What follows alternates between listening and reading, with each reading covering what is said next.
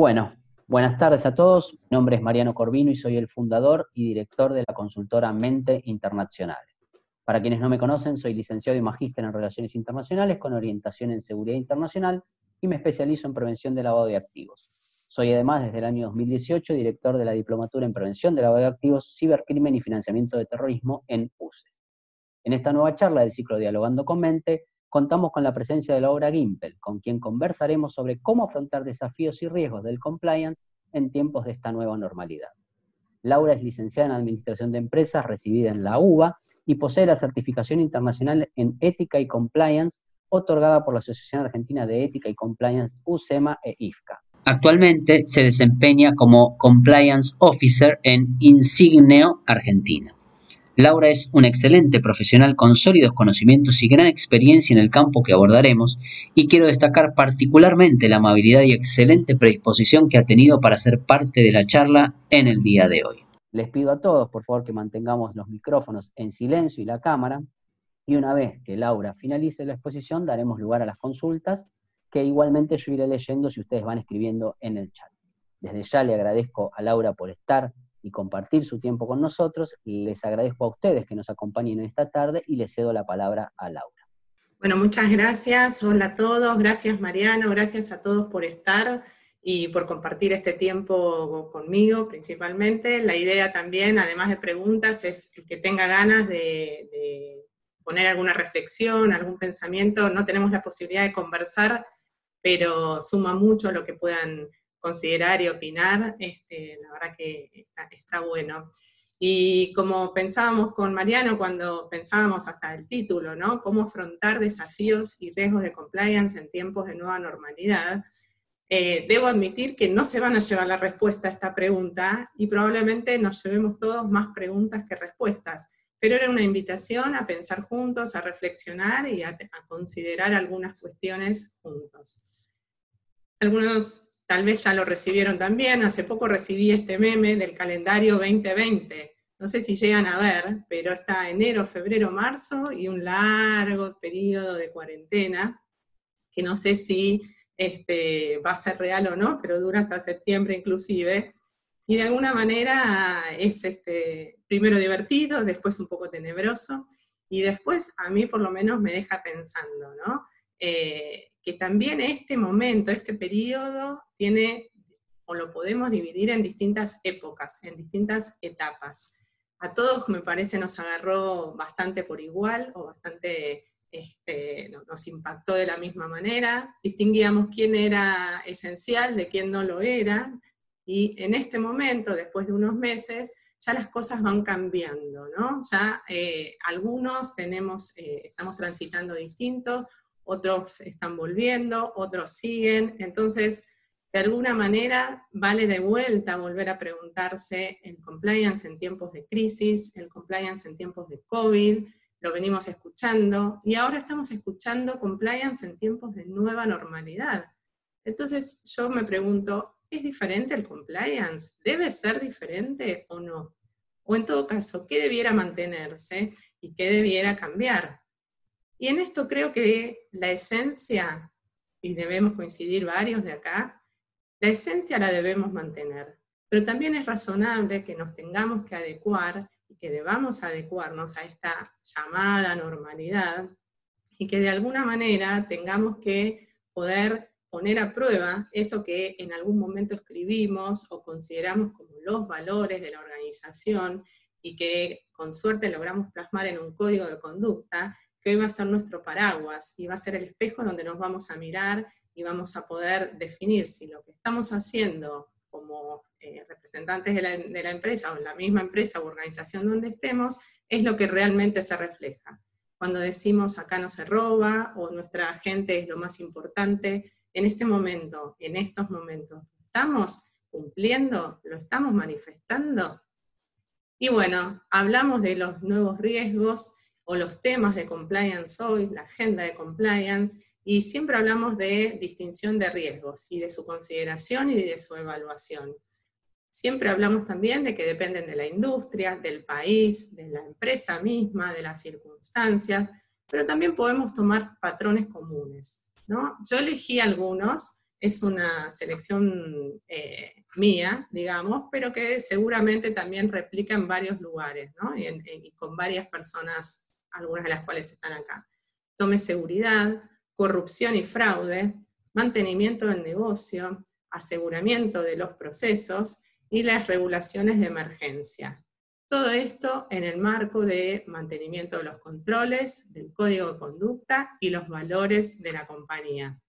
Y podríamos decir que son poquitos los temas, ¿no? que son poquitos los riesgos, entran en, en los dedos de una mano, pero sabemos que de cada uno podemos hacer un desglose, un desagregado enorme, y de cada uno de los temas que podemos leer en cada uno de, estos grandísimos temas, eh, eh, hay para trabajar un montón.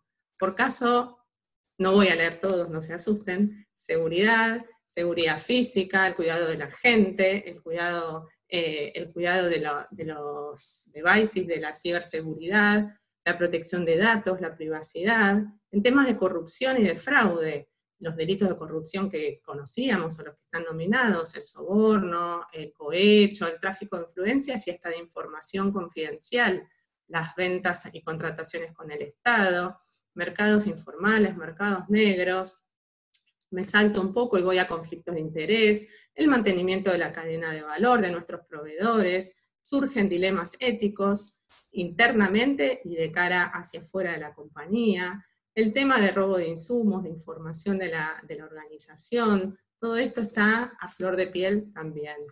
Bajo ahora voy al mantenimiento del negocio. El mantenimiento del negocio en sí mismo, ¿se puede? Si teníamos un salón de fiestas, ¿qué hicimos? ¿Qué hacemos ahora? ¿Ponemos un supermercado? ¿Ponemos un hospital de campaña? ¿Esperamos? ¿Qué hacemos? ¿Había un plan de continuidad en la empresa? Me voy ya de, mi, de mi salón de fiestas y voy a una empresa. ¿Había continuidad, plan de continuidad de negocio? ¿Pudimos, ¿Pudimos llevarlo a cabo? Hay que reinventarse. Si yo en vez del salón de fiestas tenía una fábrica de camisas, ¿puedo ahora hacer camisolines, por ejemplo? ¿Puedo fabricar barbijos? ¿Cumplo los requisitos? ¿Se puede? El aseguramiento de los procesos. Hay muchísimos procesos que debemos mantener, que son comunes a todas las compañías. Los de compras, pagos, contabilidad. Y hay procesos específicos de nicho, seguridad e higiene, prevención de lavado de dinero, defensa de la competencia. ¿Y qué pasa con los procesos de compliance? Los que definimos en su momento, en un momento de tranquilidad. ¿Los podemos mantener? Eh, ¿Son razonables en esta instancia? Y las regulaciones de emergencia aparecieron un montón. Y digo aparecieron porque a veces venían por la ventana y, se cruzaban con otras y iban a favor, en contra, y tenemos personal en distintos lugares del país y tenemos que entender qué pasa en cada lugar. Tenemos que comprender esas regulaciones de emergencia, entenderlas y ver cómo se aplican y después implementarlas correctamente en la compañía y comunicarle a la gente, que en definitiva es quien también debe cumplirlas.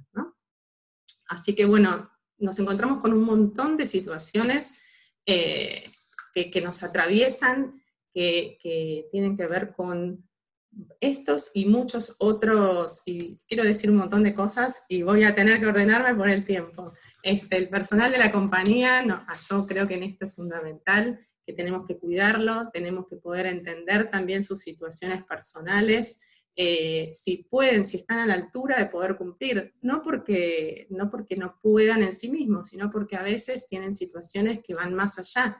¿Qué pasa con el teletrabajo y, la, y, el personal que tiene chicos chicos y tiene que acompañarlos en los famosos Zoom del colegio, eh, los que tienen padres que tienen que cuidar, los que están contagiados o los que tienen en su propia casa gente contagiada? está bueno ser empático y ser considerado. Amén de todo esto, estoy viendo en este tiempo mucha gente muy, muy cansada, como dicen, detonados eh, por jornadas de trabajo súper extensas y eh, extenuantes. Entonces, me parece importante estar alerta sobre esto. Si somos gente de compliance, saber que nuestra gente, si la tenemos que cuidar, también tiene que ver con esa con ese cansancio, con, esa cantidad de tiempo adentro o en esta situación tan extraña que estamos viviendo. y tenemos que estar atentos qué necesita cada uno, qué necesitamos como compañía y poder eh, alinearlo y hacer algo al respecto. Lo mismo para los proveedores de nuestra cadena de valor. Podemos mantenerlo, ellos a su vez que tienen los mismos conflictos que nosotros, están pudiendo eh, darnos el mismo servicio que veníamos hasta ahora, necesitamos otros proveedores, necesitamos definir backup, ¿qué podemos hacer con todo esto? ¿no? Em, bien, por todo lo dicho, está claro, y tal vez esta hoja es redundante, que compliance debe estar en la agenda de los temas importantes, ser parte de las decisiones que se estén tomando. Y si sabemos que no está o, que está faltando, reforcemos, comuniquemos, capacitemos, busquemos el apoyo del directorio, que en este momento es clave, es fundamental tener y contar con el apoyo. Y en este momento también nos interpelamos, seamos consistentes. Y hay una frase que a mí me encanta, que la plasmé acá, que seremos juzgados mañana por las decisiones que tomamos hoy. Entonces, eh, no podemos dejar el programa de integridad para otro momento no está suspendido en tiempos de pandemia, ni de cuarentena, ni nada. Y justamente todo lo contrario. Hoy tenemos que tomar decisiones razonables, inteligentes y de acuerdo a que nos van a evaluar en otro momento, no ahora mismo. Y además nos están mirando los clientes, los proveedores, el mismo gobierno, socios, competidores, y en casa nos miran nuestros hijos, por lo cual seamos razonables con las decisiones que tomemos. Hagamos lo que decimos que pensamos. El programa de integridad debe ser nuestra guía y estandarte, y si sostenemos determinados valores, debemos poder sostenerlos y poder ponerlos en práctica. Y si no podemos, tenemos que entender por qué y tratar de actuar en consecuencia. Entonces, con toda esta situación, qué debemos y qué podemos hacer, por, en mi caso, desde compliance, ¿no?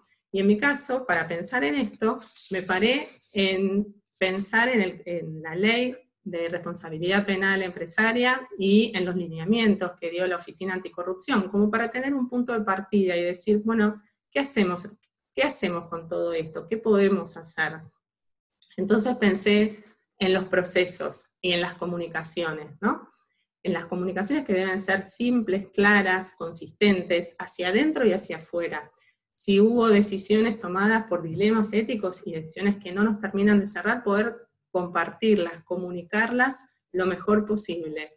Y respecto de procesos, tuvimos que rediseñar o readecuar algunos. Había procesos que no existían y tuvimos que pensarlo pensando solamente en el teletrabajo, por ejemplo, o en turnos rotativos de personal en una planta de producción.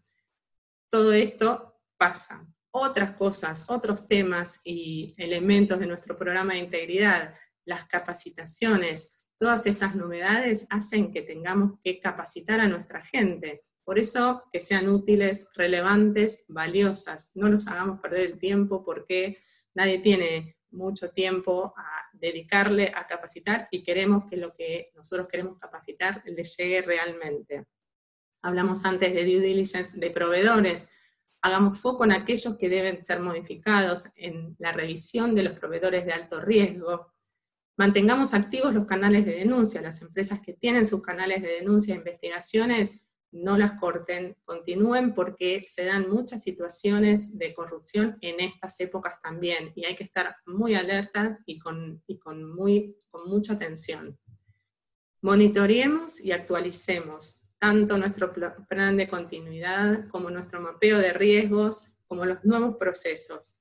Documentemos, documentemos todo lo que podamos de la manera que podamos y las definiciones que tomemos, las decisiones que tomemos dejémosla documentadas, justamente si vamos a ser juzgados dentro de unos años, a posteriori, entendamos por qué tomamos estas decisiones o estos cursos de acción que hoy se pueden entender perfectamente y el contexto se explica por sí mismo, pero dentro de unos años no va a ser lo mismo y nos van a venir a preguntar cosas que si no las tenemos documentadas, difícil de explicar. Inventaríamos las lecciones aprendidas, eh, de vuelta, documentemos. Y todo esto centrado y fundamentado en el liderazgo ético y la cultura de integridad. Esto es fundamental y como dije, guía y estandarte de todas nuestras acciones. Fortalezcamos ese liderazgo y reforcemos esta cultura de integridad. Si tenemos que reforzar el mensaje a todos los colaboradores, hagámoslo. Tenemos que seguir actuando de acuerdo al programa de integridad y a los valores de la empresa. Concienticemos sobre los riesgos de corrupción y las políticas, por ejemplo, de integración con funcionarios públicos. Mantengamos conciencia sobre los riesgos que podrían presentarse y la postura de la compañía ante los mismos, de manera tal que si se presentan esos o similares riesgos, la gente, nuestra gente, sepa qué poder hacer. Adicionalmente, tenemos ejemplos chicos, internos. Cuidemos los horarios, comprendamos a la gente en situaciones específicas, como habíamos dicho. como habíamos dicho. Eh, si, si, estamos pensando en donaciones, seamos cuidadosos también, seamos prolijos, prudentes, si hacemos alguna, si los empleados quieren hacer alguna iniciativa de, donación, también seamos cuidadosos con el mensaje. No todos pueden querer o poder hacer lo mismo y tenemos que ser cuidadosos y conscientes en todo momento de esto. Con todo este panorama que es, puede llegar a ser bastante abrumador, elijamos y definamos qué hacer. Por ejemplo, si es una empresa contrato a funcionarios, probablemente empecemos con las capacitaciones, con las alertas, alertas a pensar y los, eh, el enforcement hacia allá, a pensar qué tienen que prevenir o ante qué pueden estar expuestos. Si es una empresa relacionada con la salud, verifiquemos a los proveedores, que, que, tengan las mismas, las mismas normas de calidad que tuvieron hasta ahora. Si es una compañía financiera, como la que yo trabajo, reforcemos temas de prevención de lavado de activos, reforcemos monitoreo y las alertas que surgen. Bien, ya yendo hacia casi el, final, hablamos de tiempos de nueva normalidad, ¿no? Eh, espero que estén todavía, que no se hayan ido con todo este panorama que puede ser desolador, pero no, a mí me entusiasma mucho con todo esto. Como les decía, hablamos de tiempos de nueva normalidad y la nueva normalidad es hoy, es ahora, empezó hace unos días y todavía van a ser tiempos de nueva normalidad. No podemos decir eh, termina en algún momento. Antes hablábamos del día después y ahora por suerte hablamos de tiempos, ¿no? Porque el día después no era un día, nos dimos cuenta que era un momento, unas épocas. Entonces, como decía, de a poco vamos volviendo a lo que conocíamos. Y además tenemos novedades a incorporar que no las decidimos, pero las tenemos que incorporar y no nos queda otra. Por ejemplo, si ustedes ven esta foto, esta foto es la entrada del edificio de mis padres. Para entrar, te invitan a lavarte, a, ponerte alcohol en gel. Y te dicen que pares y que te pongas y que después sigas. Entonces, de alguna manera, todos con las manos limpias. Este es el saludo actual, el codo, el barbijo, eh, ahora el decir chao, un beso, tiene otro significado, ¿no es cierto? Chao, un abrazo. Este es nuestro saludo de esta nueva normalidad. La distancia social y aún en el trabajo, nuevas formas de eh, disponer el espacio de trabajo que vamos a tener que cumplir indefectiblemente. Y por caso hay compañías que ya decidieron que van a volver a trabajar a las oficinas después de la vacuna el teletrabajo, hablando de todo esto, y acá vemos un papá muy contento con su bebé sentado a UPA, yo les deseo a todos eso de corazón, porque no siempre se puede, eh, y celebro también que sea un papá de esta foto y no solamente la mamá con los chicos, que a veces es un sesgo que vamos teniendo y que tenemos que empezar a, a dejar de lado. Y también las reuniones. Las reuniones ahora son, sabemos que no son presenciales. ¿Qué pasará dentro de un tiempito? es probable que incorporemos las reuniones no presenciales y palabras nuevas como el cumpleaños, que más de uno habrá tenido, y palabras nuevas que estamos incorporando como normales. Ya es normal hablar de barbijo. El año pasado, ¿quién hablaba de barbijo? O tapaboca, que yo le diría tapa nariz y boca, porque vemos también que mucha gente no está usando bien su barbijo. Eh, y otra de las palabras que es, es como rara, el protocolo protocolo no es ni más ni menos que pensar en los nuevos procesos que tienen que eh, adecuarse y tenemos que generar y tenemos que crear para poder generar esta nueva normalidad. Y como les decía, estos tiempos de nueva normalidad que son hoy, algunas cuestiones nos vienen dadas y otras, si algo no nos gustaba del todo, tenemos la oportunidad de rediseñarlo.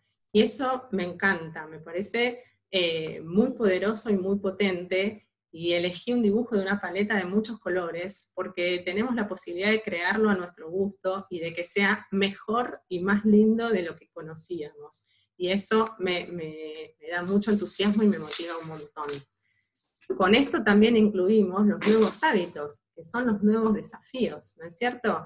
Poder hacer que la gente realmente los cumpla y que estén incorporadas y que no tengan que acordarse de llegar y lavarse las manos cuando vienen de la calle, sino que sea una forma más de, vida, de, habitualidad.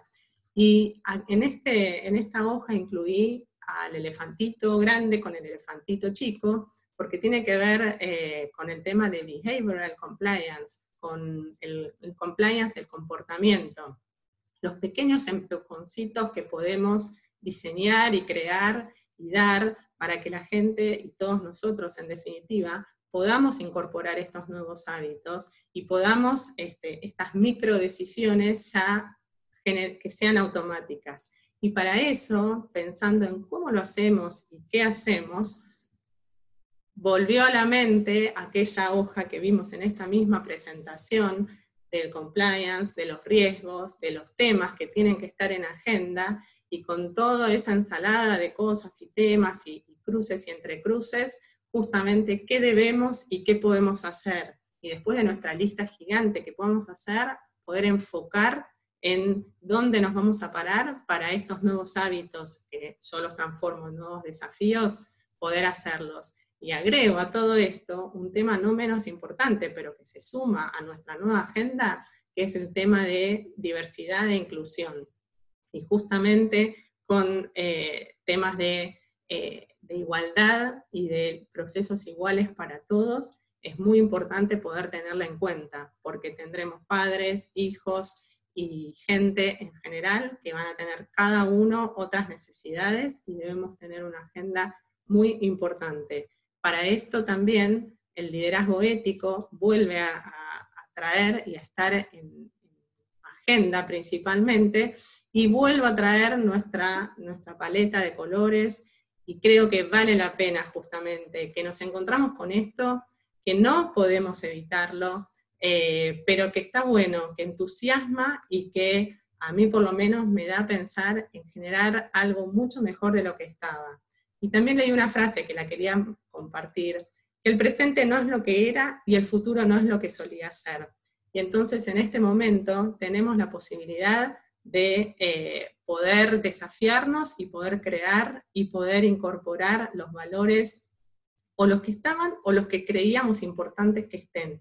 Y eso está bueno. Y nosotros somos los, eh, los propulsores de eso. Y me parece que es un desafío que vale la pena tomar. Así que bueno, eh, acá termino.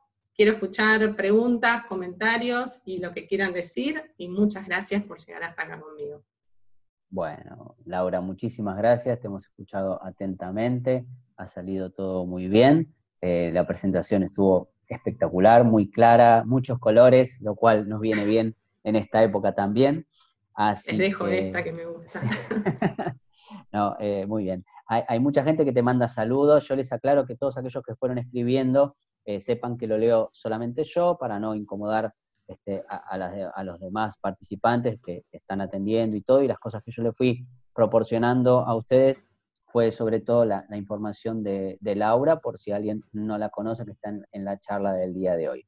Em, bueno, tenemos preguntas. Vamos a darle la primera pregunta a Julieta. Eh, como siempre les pido, tratemos de ser eh, breves con la, con la pregunta para que podamos dar eh, tiempo a, más gente. Tenemos hoy un poquito más, tenemos casi 11 minutos, así que tenemos tiempo como para hacerlo, así que quien quiera ir este, haciendo la pregunta, por favor puede escribir y yo le voy habilitando el micrófono, como lo hice con Julieta. Julieta, te escuchamos.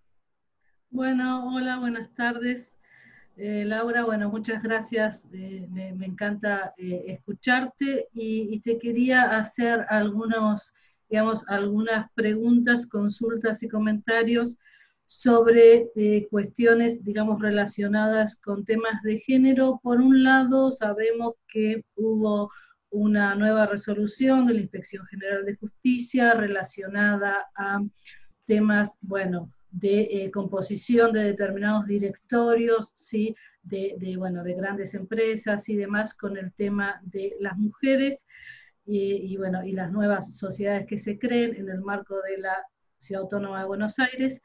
Por otro lado, eh, también te quería preguntar y demás, bueno, si bien en el sector público se, digamos, se utiliza ya y está en vigencia la ley Micaela y eh, se utiliza muchísimo el tema de los protocolos relacionados con eh, cuestiones de acoso laboral y de violencia, bueno, ¿cómo ves todo esto para el sector privado y cómo lo ves todo, digamos, dentro de, lo que estamos viendo ahora, eh, de eh, más o menos lo que estuvimos hablando, de los, de los códigos de ética y demás, y cómo lo ves para impactarse en el sentido de capacitación en este sentido y de, eh, digamos, contención, que entiendo que muchas veces sale de, de, las oficinas de recursos humanos y demás en este tipo de cuestiones, ¿no? Y ahí te dejo.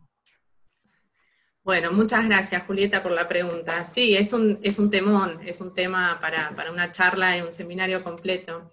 Eh, como dije, es un tema de agenda, es un tema que, no le podemos escapar desde todas las áreas posibles, digamos, y está bueno también eh, justamente esto, que sea interáreas. Eh, tocaste un montón de temas eh, porque hablaste de, la resolución de la IGJ, entonces te paraste en el directorio y también en temas de acoso laboral, que en general eh, se da en, otra, en otras áreas ¿no? de las compañías. Eh, en temas de violencia hay muchas, muchas empresas, muchas organizaciones del sector privado que ya están trabajando sobre eso, ya vienen trabajando sobre eso. Eh, no es algo novedoso para ellos y se, avanzó muchísimo en ese aspecto. Eh, hay casos concretos y, muy relevantes. Eh, hay muchas movidas también en, cuanto a esto. Hay redes de mujeres, yo misma participo en una red de mujeres profesionales en compliance, Women in Compliance, que hay varias acá, WIX, como nos llamamos, y desde ahí hacemos mucho fortalecimiento, compartimos muchas experiencias, muchas buenas prácticas eh, y, mucha, mucha ayuda también como para poder aplicar lo ya, lo ya probado con efectividad en otras empresas. Eh, no sé si te estoy contestando directo a tu pregunta, pero lo que quiero transmitir es que, es que es un tema que atraviesa absolutamente, absolutamente a todos. Eh, nos atraviesa, nos interpela y lo tenemos que poner en práctica también. Eh, eh, en algunos casos con más, urgencia, justamente por, la población que tiene, y en otros pueden darse el lujo de pensar un poquito más y, tener un poquito más de tiempo, o, que solo sea una forma de, expresarse ¿no? y de adherir, no solo de hacer cosas. Pero en otras compañías el momento ya y sé que lo están haciendo. Bueno, perfecto, Laura. Muchísimas gracias, Julieta. Eh, ¿Está bien la respuesta? ¿Quisieras que amplíe o estamos bien? Hay, una pregunta acá y un comentario que, voy a, nombrar, si no. Cualquier cosa me avisas. Eh, Agustina nos comenta, bueno, felicitaciones por la exposición, es súper importante la consigna de volver a hacer nuevas cosas en la medida que se pueda y que sea fiel a las normas existentes, que siga existiendo la interdisciplinariedad no es pregunta, simplemente comentario. Muchísimas gracias. Bueno, a veces para leer es complicado, uno tiene que ir leyendo y se me va cortando. Em, ¿Alguien eh, tiene una pregunta además? A ver, ah, ok. Eh, Luisa, ¿te quiere hacer una pregunta, Luisa? Eh, hola, Laura. Muy buenas noches. ¿Cómo estás? Muy bien. bueno, básicamente mi pregunta está más enfocada a, desde tu punto de vista, personal y también profesional, porque somos una, una integridad. Eh, ¿Cómo ves tú el, el, desempeño que están teniendo hoy por hoy las empresas y las distintas compañías respecto justamente al cumplimiento de estas regulaciones emergencia que muy bien mencionaste en tu presente genera ese, ese trabajo que tuvo que surgir también por la coyuntura actual que, estamos viviendo, ¿no? Gracias, Luisa, por la pregunta. a ver, eh, yo no puedo hablar por todas las empresas de todo, pero eh, la verdad que, de, alguna manera es algo que me interesa porque me parece súper impactante eh, cómo se van, yo soy muy de procesos, entonces todo lo que tuvieron que hacer, que readecuarse, em, y, ahí ya depende, ¿no? En general las de líneas de producción, eh, cuando pudieron volver, cómo se organizaron y se organizaron, no todas se organizaron igual, pero las que me parece fueron más exitosas, fueron las que se organizaron en grupos de trabajo, donde interactuaba todo el grupo eh, separado de otro, ¿no? Y se, definían como tiempos de asistencia a la compañía y tiempos de trabajo remoto o descanso en el caso que no pudieran, y se cruzaban con otros eh, grupos de trabajo, ¿no? Entonces se generaban dos grupos de manera tal que si surgía la situación de que alguien estaba contagiado o sospechado o lo que fuera,